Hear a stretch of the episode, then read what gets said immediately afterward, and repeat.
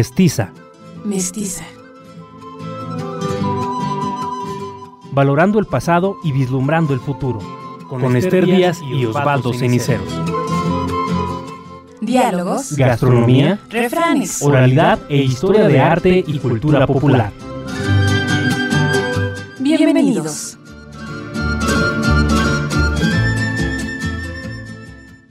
Hola, ¿qué tal? Muy buenas tardes. Estamos iniciando su programa Mestiza, un espacio donde usted lo sabe, charlamos sobre el arte y la cultura popular de nuestro estado y país. Hola, ¿qué tal? Gracias por su escucha. Usted lo sabe. Le habla Osvaldo Ceniceros. El día de hoy contamos con la presencia de Israel Torres, quien es egresado de la Escuela de Pintura, Escultura y Artesanías de esta máxima casa de estudios. Israel, ¿cómo estás? Buenas tardes. Mm, buenas tardes, muy, muy bien, gracias. Israel, estamos muy contentos de que estés con nosotros porque ya teníamos tiempo tratando de entrevistarte, pero eres un hombre muy ocupado que habías estado trabajando algunos proyectos en Guerrero y eso pues fue retrasando también esta entrevista. Y el motivo de entrevistarte es porque realizas unos libros artesanales, además de que siempre tus proyectos los llevas a cabo en comunidades, que eso es muy importante porque tratas de rescatar la raíz de los pueblos originarios. ¿Cómo ha sido tu trabajo, Israel? ¿Por qué hacer libros artesanales? Mm, bueno, es eh, lo que pasa es que los libros eh, ofrecen pues muchas posibilidades que de pronto algunas otras ramas del arte eh, pues no pueden, ¿no? O, que tal vez están más limitadas. pues un libro es un, un recipiente universal que pues, más allá de, de ser un, una especie de vehículo de lo literario o de lo de divulgación, pues puede ser usado como de múltiples formas, em, que es un poco lo que hemos estado haciendo en estas comunidades, adaptando cada proyecto de libro a las necesidades y, las posibilidades de cada comunidad, ¿no? Como muchas de estas comunidades son pues eh, aisladas o están lejanas, eh, pues lo que tratamos es como, como llevar talleres que pues que den la posibilidad y, que las personas crean que, que, son capaces de hacer un libro. Em, de pronto un libro también es un objeto que tenemos como, como en un altar, ¿no? Ya con el eh, estereotipo, ¿verdad? Este, y de que un libro solo puede ser eh, hecho por cierto tipo de personas, ¿no? Científicos o escritores o divulgadores, etcétera. Y la de estos talleres es que cualquiera de nosotros, cualquier persona, eh, podemos y, tenemos el derecho de hacer libros, ¿no? De, escribir. pues desde, desde la realidad de una, de una comunidad o de una colonia, etcétera, ¿no? Claro. En estos libros, Israel, que tú has estado realizando, ¿de dónde surge la idea? ¿Por qué hacer los libros? Bueno, antes de llevar estos proyectos como a, como a ámbitos comunitarios, pues habíamos estado fabricando libros de artista. Eh, desde el 2007, em, cuando uno de, mis más queridos maestros y, amigos, que lamentablemente falleció hace dos años, que es el maestro Tomás Bringas de Lojet, pues empezamos como a jugar con ese formato, ¿no? Como que, como que explorando qué otras posibilidades tenía las artes gráficas más allá de, objetos enmarcados, ¿no? Y colgados en una pared. Entonces, en el 2007 empezamos como a hacer eh, proyectos, mm, pues más bien eran eh, exploraciones como estéticas, pero eh, pues más, más desde, eh, desde un punto de vista más individual, ¿no? Y en el 2012, pues tuve la posibilidad de participar en una convocatoria en el estado de Guerrero y pues yo propuse precisamente llevar un taller de elaboración de libros artesanales eh, eh, con la premisa de que el tema y, y, todo estaba abierto, ¿no? A, a, a lo que necesitara la comunidad en ese momento. Ese proyecto lo hicimos en una comunidad que se llama Acatlán, una comunidad náhuatl, que se encuentra en, pues, en la región de la montaña, en el estado de Guerrero. Ah, esta comunidad tiene como la, pues, la particularidad de que mm, ahí, ahí, se lleva a cabo un ritual muy, pues, muy impresionante eh, que se llama Atzaxilistle, que es casi como algo así como petición de, de agua, petición de lluvia, ¿no?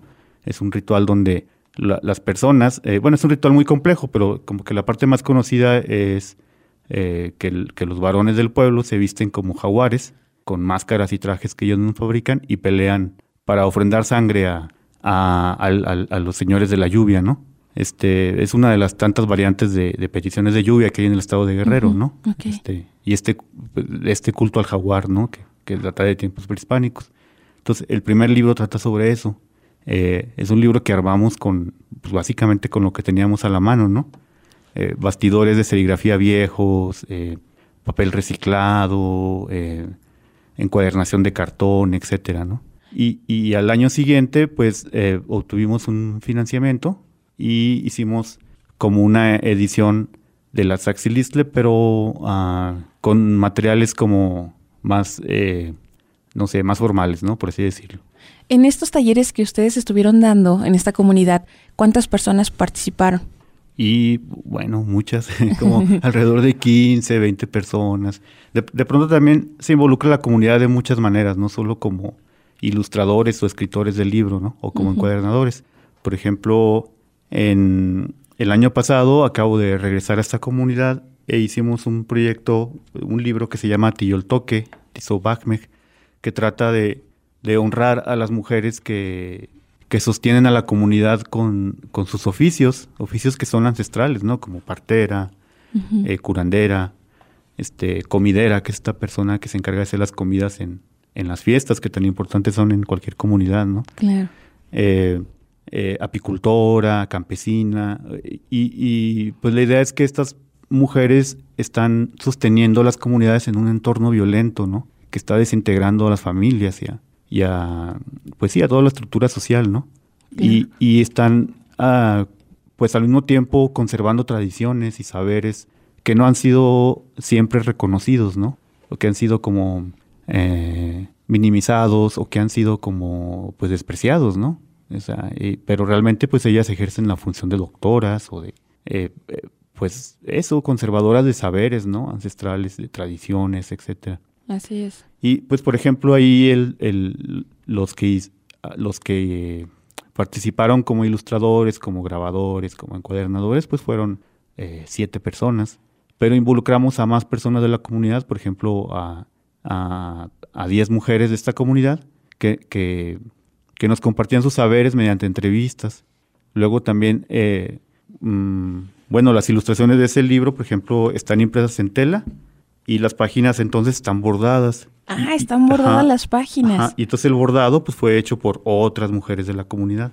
Entonces hay como muchas maneras de involucrar a, a la comunidad, no solo como artesanos del libro, ¿no? Ajá, claro. Este, eh, uno de los, como, ¿cómo se podría decir? Como uno de los principales interesados en, en conservar las tradiciones de la comunidad de Acatlán, pues nos ayudó con la lengua, con, con- En la traducción. En la traducción de la para lengua. que esté ¿no? en lengua materna. Para que esté, más bien para que estuviera también en español. Ah, las- perfecto, para poder Ajá. tenerlas en ambas. en ambas, ¿no? Porque la mayoría de las señoras, pues, hablaban en, ah, con, con algún, un poco de dificultad del español, ¿no? Entonces, más bien él nos ayudó a traducir de lengua materna a español. Y entonces el libro es bilingüe.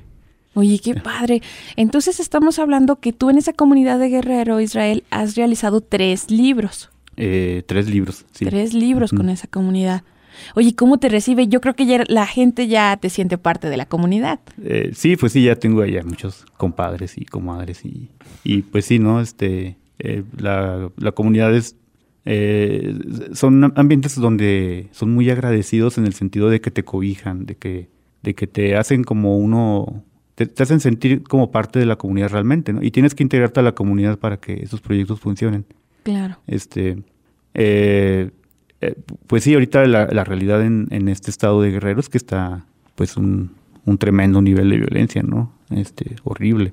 Y entonces estos proyectos, eh, Abonan Pues- para que, vaya, se, se tenga otra forma de vida, otra forma en ese momento, ¿no? Sabemos que, vaya, sí, sí marca, ¿no? La realización de, de la actividad artística. Pero ya cuando se vive en un contexto tan difícil, podemos decir que llevar este tipo de talleres, este tipo de trabajos, abona que la gente también tenga o cambie por unos instantes ese contexto ¿no? diario. sí, sí, esperemos que así sea. Este, y, y- y, pues es sobre todo como que, que en ocasiones la comunidad se redescubra, ¿no? Como poseedora de algo valioso. Claro. Ajá. Aunque de pronto el sistema les diga que no, que esos son este, saberes eh, eh, no válidos o, o menores, etcétera, ¿no? Y es que eso es a lo primero que nos enfrentamos. Hace unos días yo platicaba con Fernando Cervantes, quien los radioescuchas ya lo ubican muy bien. Él es ODAM de la comunidad de Santa María de Ocotán.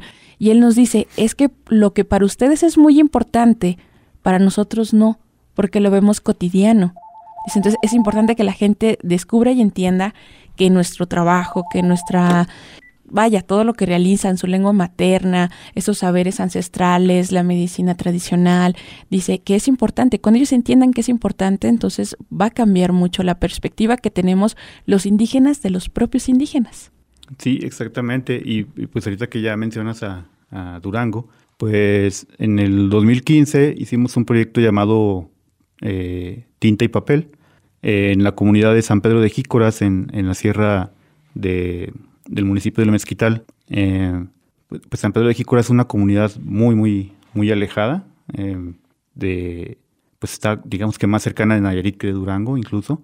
Y, y, pues tiene la, la, particularidad de esta comunidad de que es habitada por mexicaneros, un grupo eh, indígena de Durango, pues, pues francamente ya en, pues muy pequeño, ¿no? En, en, número de, de, hablantes de, de, esta pues precisamente de esta variante de náhuatl, eh, pues norteña, ¿no? Que se habla solamente en, estas comunidades de, Durango y de Nayarit. Y ellos aún practican un ritual que se llama churabet, pues que es francamente un ritual en peligro de, desaparecer. Y es un ritual pues único en el mundo realmente, ¿no?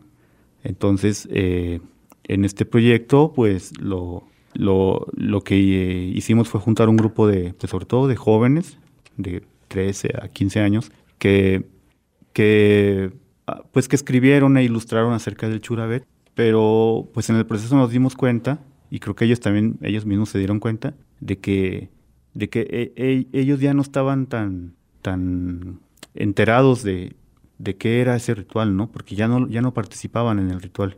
Entonces ahí pasó algo muy bonito y muy interesante, que es que ellos mismos tenían que eh, platicar con los abuelos o con o con los adultos mayores acerca de qué trataba el ritual y en qué consistía y qué, qué, eh, qué importancia tenía, ¿no? Pues ahí, ahí, ahí es cuando creo que pasa eso que estamos mencionando, de que la comunidad revalora eh, pues lo que tiene, ¿no?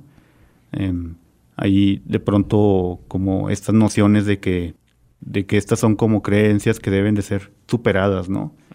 Eh, y, y pues yo sí vi como que mm, entre las entre las personas más más jóvenes pues existía como esta ah, este desligamiento no con sus tradiciones pero que eh, creo que este libro abonó un poco para eso no para que se volvieran a, a, conectar con sus propias tradiciones no Claro, este, y bueno, ahorita que comentas eh, el acercamiento con, con estas culturas, ¿qué tan complicado es un primer encuentro con ellos? Porque bueno, eh, ya al final aquí viendo alguno de tus libros, este, y tú mismo lo comentas, eh, hubo la colaboración de algunas personas para poder tener este, este material, estos libros, tanto en la lengua materna como en español. Eh, bien, y por ejemplo los bordados que estamos viendo de, de este libro.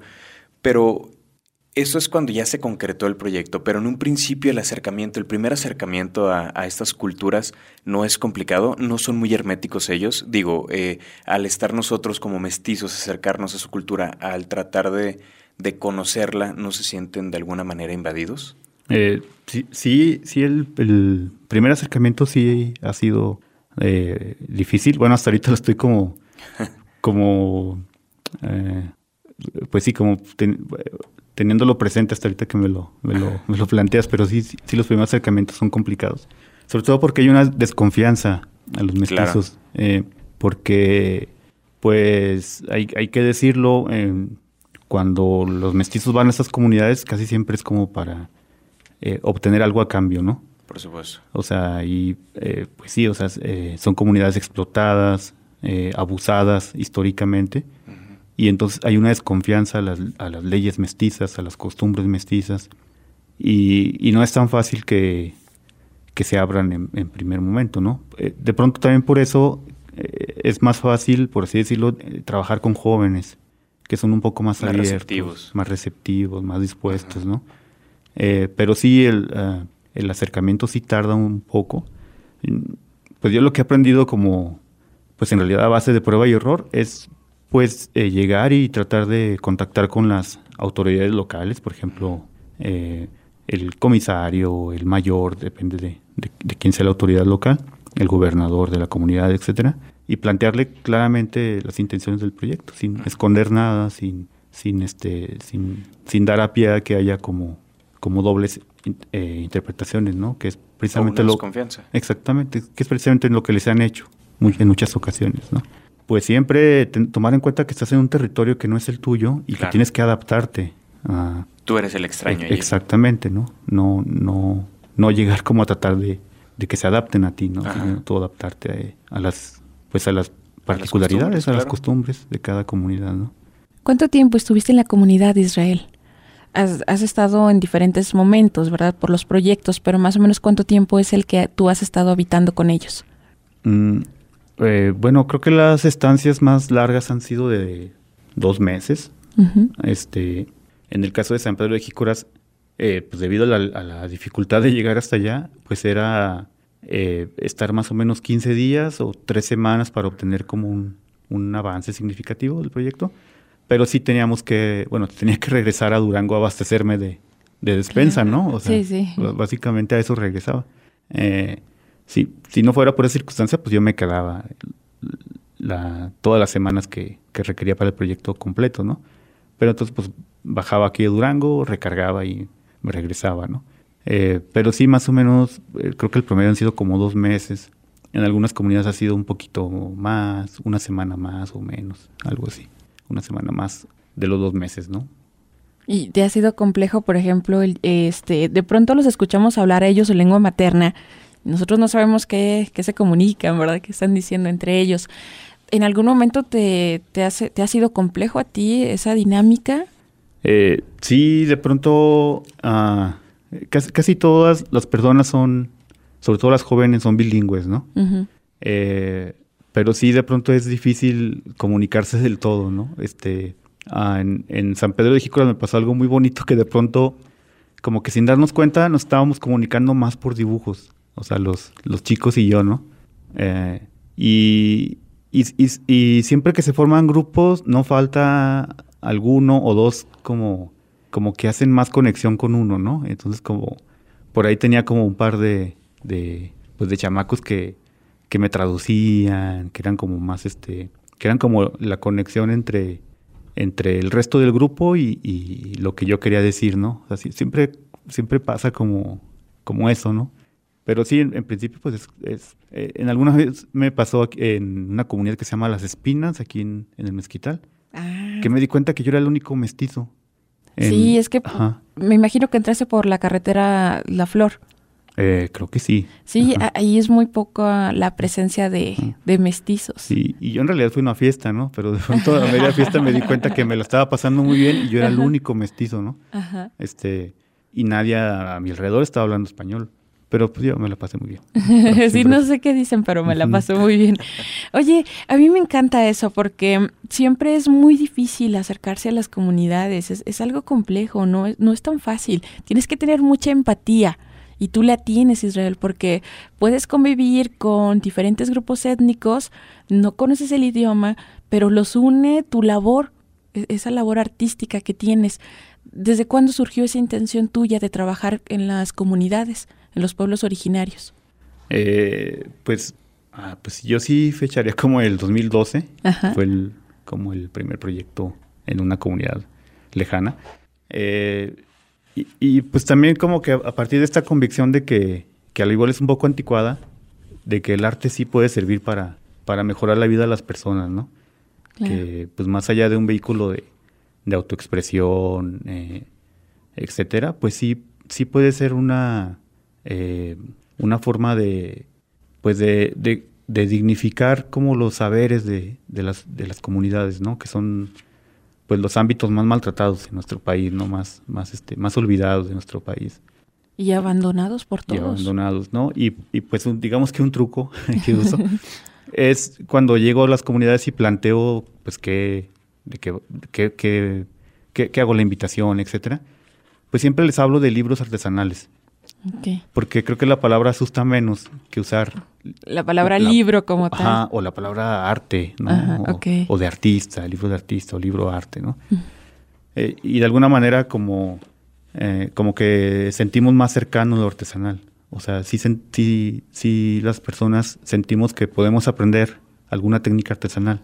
Pero si, si nos hablan de que vamos a hacer algo artístico, vamos a convertirnos en artistas, hay un poco de, de, de susto ahí, ¿no? Entonces siempre, ah, y siempre planteo eso de que cualquiera, eh, cualquier persona podemos y, y tenemos el, pues eso, el derecho de hacer libros, ¿no? Claro. Con lo que tengamos y, y, y con lo que podamos, realmente. Y que esto, lo que tú planteas es realmente muy importante. Yo no había tenido la oportunidad de ver un libro que estuviera abordado. Entonces realmente esto también es muy innovador y llama la- mucho la atención y le da precisamente esa pauta que tú dices, podemos hacer un libro con lo que tenemos. Sí, exactamente. Y, y pues eso, ¿no? Como que eh, eh, también siempre dejo la temática abierta, o sea, no llego como imponiendo, ah, pues aquí San Pedro de Jicuras, aquí vamos a hablar del Churabet, sino que trato de que, eh, de que el grupo decida, siempre, siempre, o sea. Que ellos también puedan involucrarse, Ajá. ¿verdad? Sí, si en un momento alguna comunidad decide que vamos a hacer un recetario, hacemos un recetario, o sea, no es ningún problema, ¿no? Como que han salido los temas de forma muy, muy espontánea, pero también eh, en, el, en ese proceso se valora eh, qué es como lo que liga realmente a toda la comunidad, ¿no? En el caso de San Pedro, pues fue el churabet, que es este ritual, pues que es realmente el eje cultural eh, y, espiritual, ¿no? Se puede decir de, de esta comunidad. En el caso de Acatlán, pues fue la Tlaxilistle. Eh, en el caso de este libro eh, que mencionas que está abordado, pues, eh, pues como que lo- la conclusión a la que llegamos colectivamente fue que hacía falta algo que, que valorizara eh, pues a las mujeres, ¿no? O sea, en, en- en momentos de pues eh, difíciles, ¿no? De vulnerabilidad, de, de, de Y- ataques, de feminicidios, ¿no? Etcétera. Y más en una, en una zona realmente muy compleja. Muy, compleja y O muy sea, violenta. Hablamos Ujú. que en todo el país hay una situación difícil, pero estas zonas son todavía más complejas que el resto. Sí, exactamente. Israel, cuando llegas a una comunidad, ya nos comentas tú que bueno, es, es complejo, vas haciendo esa labor de convencimiento, les vas platicando, los involucras, todos realizan este proyecto, pero ¿dónde te quedas? ¿Dónde me quedo? ¿Dónde te quedas a dormir? Ah. ¿Qué haces? Porque estás dos semanas y, y no es tan fácil llegar a una comunidad y que alguien te abra las puertas con esa desconfianza que aún existe hacia los mestizos. Sí, claro. Eh, pues me ha tocado de todo. y, y creo que he corrido, o sea, desde dormir en zaguanes hasta en dormir en salones de primaria, en, eh, en, en sillones o en, en el piso. eh, pero la mayoría de las veces me la he pasado pues muy bien. Muy o sea, no. uno- también uno va como dispuesto a. Pues, pues que no son sacrificios, o sea, realmente pues es dormir en otra cama que no es la tuya y ya, ¿no? Eh, y en ese proceso, pues, pues uno conoce personas y en las comunidades, como de hace rato, son muy, muy, muy, eh, muy abrigadores, ¿no? O sea, no falta quien te invite, eh, que los frijolitos, o quien te invite a, este, a, a la fiesta de tal persona, o, o a quien, no falta quien te abra las puertas, realmente. Siempre es una característica de este tipo de comunidades, ¿no? O sea, e- e- esa eh, hospitalidad que, que se tiene, que aunque sea lo poco que tienen, este, con gusto te lo comparten. Exactamente. Sí, creo que ya cu- cuando quedan claras como este primer filtro del que Las hablamos. intenciones, claro. Ajá. Sí, Ya. cuando, cuando ya eres recibido y aceptado por la comunidad, entonces pues te vuelves parte de ella. Exacto, sí, y tienes que, que integrarte para, para que funcionen los proyectos. ¿no? Así es. En estos libros que tú has realizado, Israel, ¿realizan un tiraje especial? Mm, no, no ponemos como, como límites. Eh. Usualmente han sido de 50, 65, 70 ejemplares. Eh, han, han sido ejemplares como eh, pequeños, si los comparamos con una producción industrial, ¿no? Claro. Muy pequeños. Pero es, es sobre todo porque, ah, pues porque de pronto usamos medios de reproducción como la serigrafía o como el grabado en madera o el grabado en linóleo, que sí tienen como un límite de, de, tiraje, ¿no? Que, o sea, las matrices, digámoslo así, las placas se van desgastando si uno las va forzando demasiado, ¿no? Y, y pues también por los tiempos, o sea, de pronto, eh, sí, tal vez sacar un tiraje de 400 ejemplares o 500, pues implicaría tal vez otro mes de trabajo o, algo así, ¿no? Entonces sí. Pero, ah, no, eso pues no, no nos ponemos como un, como un número en especial más bien hasta donde da el material, ¿no? Y por ejemplo, este, ¿cómo deciden el formato del libro? Porque yo, por ejemplo, aquí tengo frente a mí cinco libros diferentes y cada uno de ellos tiene un tipo de, de por así decirlo, formato distinto. Eh, incluso pastas, portadas, eh, algunos están escritos a mano, algunos completamente están escritos en, en, lengua materna. Entonces, eh, yo, por ejemplo, los veo y cuando los abrí al principio no sabía eh, de qué manera debía de leerlos, ya hasta que este, ojeando un poco lo descubrí. Pero es muy, muy interesante todo esto. ¿Cómo, cómo decides cómo, cómo realizar este libro? Eh, ah, esa es una, pregunta que tampoco había meditado, ¿no? Eh, una premisa que siempre, como que sí me pongo de manera personal, es no repetir nunca un formato. Claro. Eso sí. Y lo veo aquí. Pero, eh, pues básicamente se trata de hacer exploraciones, o sea, de ver qué posibilidades ofrece pues este, esta forma física que, conocemos como libro, ¿no? Claro. O sea, si, si en tal comunidad eh, hay eh, artesanos bordadores, pues tratar de integrarlos. Ah, si hay algún material como tal vez incluso natural, que sea característico de, de, tal región, pues tratar de integrarlo, ¿no? Este, Darle más, más este como alma, este, más propiedad al libro. Exactamente. Por, ejemplo, en este último proyecto que hicimos, eh, que fue un, eh, un producto PACMIC que, que, hicimos en la comunidad de Sapioriz, en, en Lerdo, aquí en Durango, eh, pues al tratarse de una especie de cancionero gráfico, son, se trata de un cancionero de, de canto cardenche, pues tratábamos de darle como, como un formato que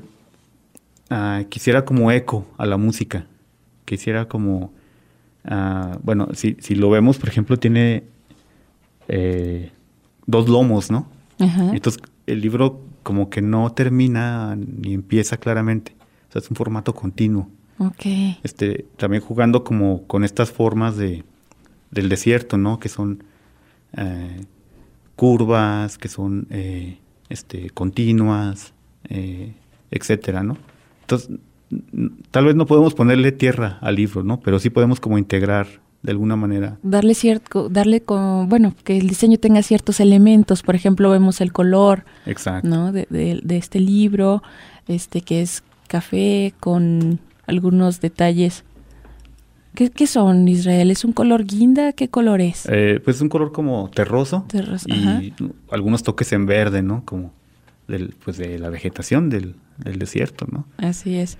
Y además en el libro, bueno, yo ya tuve la oportunidad de hojearlo, le comentó a nuestro radio escuchas, y vienen algunas imágenes de los cardencheros, los originales, ¿verdad? Los cuatro, porque bueno, ahorita sabemos que ya dos de ellos ya no, lamentablemente ya no se encuentran cantando, pero allí se encuentran todos, Genaro, está Don Toño, Don Lupe, Don Fidel, y, y que son figuras muy representativas de la comunidad de Sapiorís. Sí, eh, y, de la cultura duranguense, ¿no? sí, claro. Exactamente. Sí, este libro tiene como esa doble función. Por un lado es eh, eh, siete chamacas de ahí de Sapiorís ilustraron canciones de, de canto cardeche y por otro lado también hicimos un homenaje gráfico a los, a los cardencheros de Sapiorís, ¿no?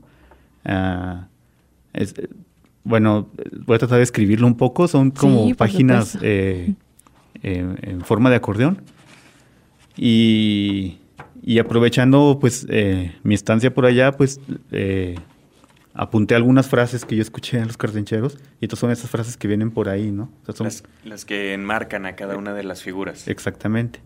Incluimos en este caso pues a don Genaro, eh, don Genaro Chavarría, porque aunque está retirado, pues, pues eh, siempre va a ser un cartenchero, ¿no? Toda su vida fue, fue un cardenchero. Entonces, pues por supuesto que lo incluimos. Y, pues sí, lamentablemente hace poquito nos enteramos de eso, ¿no? Que don Toño ya, pues ya también ya está retirado, ¿no? Eh, entonces, pues estas personas son tesoros vivientes, ¿no? Y, y, y, pues fue un proyecto como bien particular porque eh, aunque la invitación se hace abierta en, en, cualquier comunidad, en esta ocasión se escribieron solo mujeres y eso me llamó mucho la atención, ¿no? Entonces se hizo una dinámica como muy, muy bonita, ¿no? En, en el sentido de que eh, pues de que está, eh, creo que está, se está notando esto, ¿no? Que cada vez son las mujeres las que tienen más el, más participación, pero también se están echando ellas mismas como el soporte de las comunidades, ¿no? Eh, o sea, a, mí me llama la atención que el último año, los últimos dos proyectos fueron soportados por mujeres, ¿no? Importante y necesario también, ¿no? Esa, participación. Así es. No me lo vas a creer, Israel, pero estamos llegando casi al final de este programa, Mestiza. Sí, sí, créanme que ya estamos llegando al final. Y eh, no quiero despedirme de ti sin antes comentarte que se comunicó Eduardo Chávez. Felicita este programa Mestiza por la difusión que se realiza pues de los diferentes grupos étnicos y el trabajo de, de artistas como el trabajo que el día de hoy estamos compartiendo, el, tu trabajo. Y Luis Lagunas felicita el programa y está, comenta que está muy interesado en el trabajo que tú realizas, ¿no? Porque por lo mismo que, que no es tan común que, que, se dediquen a hacer principalmente libros artesanales y también que se, los trabajos de estos artesanales sean pues de comunidades. ¿En dónde podemos encontrar tus materiales? Sabemos que el tiraje es pequeño, pero si nosotros queremos conocer más de tu material, ¿en dónde podemos encontrar Israel? Mm, pues pueden buscarme por Facebook. Eh, está como, estoy como Israel Torres. Ajá. Este, ah, me buscan como amigo de Esther Díaz. Perfecto, y ahí aparece. Ahí aparece. Sí, este, y pues también por, por teléfono, ajá, por WhatsApp, por teléfono, este, lo puedo dar, sí, ¿verdad? Sí, por supuesto, por supuesto. Eh, al número 618-277-8313. Perfecto. sí, cualquiera de esas formas es muy, muy sencillo. Muy bien, y ya podemos adquirir un poco de tu trabajo y también tener un poco sobre la, la historia que tú estás recabando, esa dignificación de los pueblos originarios. Sí, se trata, esa, esa es la palabra clave, o sea, el, la, el, el, dignificar como a, a, través de este formato tan, pues tan humano y tan, tan, tan respetado y tan querido por todos nosotros que, que pues que, que queremos la cultura, que son los libros, ¿no? Así es. Exactamente, la palabra clave es esa, dignificar. no, Israel, pues muchas gracias Israel. Ya llegamos al final de este programa. Esperamos contar nuevamente contigo en, esta, en este programa Mestiza para que nos sigas platicando un poco más sobre estos proyectos que estás llevando a cabo y los proyectos futuros. Ah, gracias. Sí, pues yo encantado. Muchas gracias. Al contrario, a ti, gracias Israel. Y bueno, eh, Israel, muchísimas gracias por estar con nosotros y gracias a todos aquellos que se comunicaron y nos mandaron mensajes. Por favor, antes de irnos, repítenos de nuevo tu teléfono para que se comuniquen contigo. Sí, es el 618-277-8313. Perfecto. Bueno, nos despedimos. Muy bien, nos despedimos. Lo dejamos con la despedida del maestro Lorenzo Cataño. Soy Esther Díaz. Y Osvaldo Ceniceros. Hasta la próxima semana.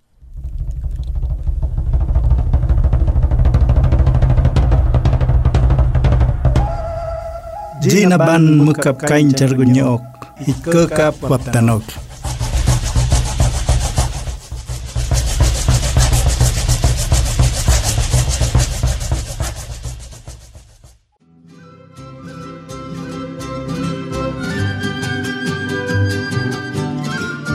Mestiza. Valorando el pasado y vislumbrando el futuro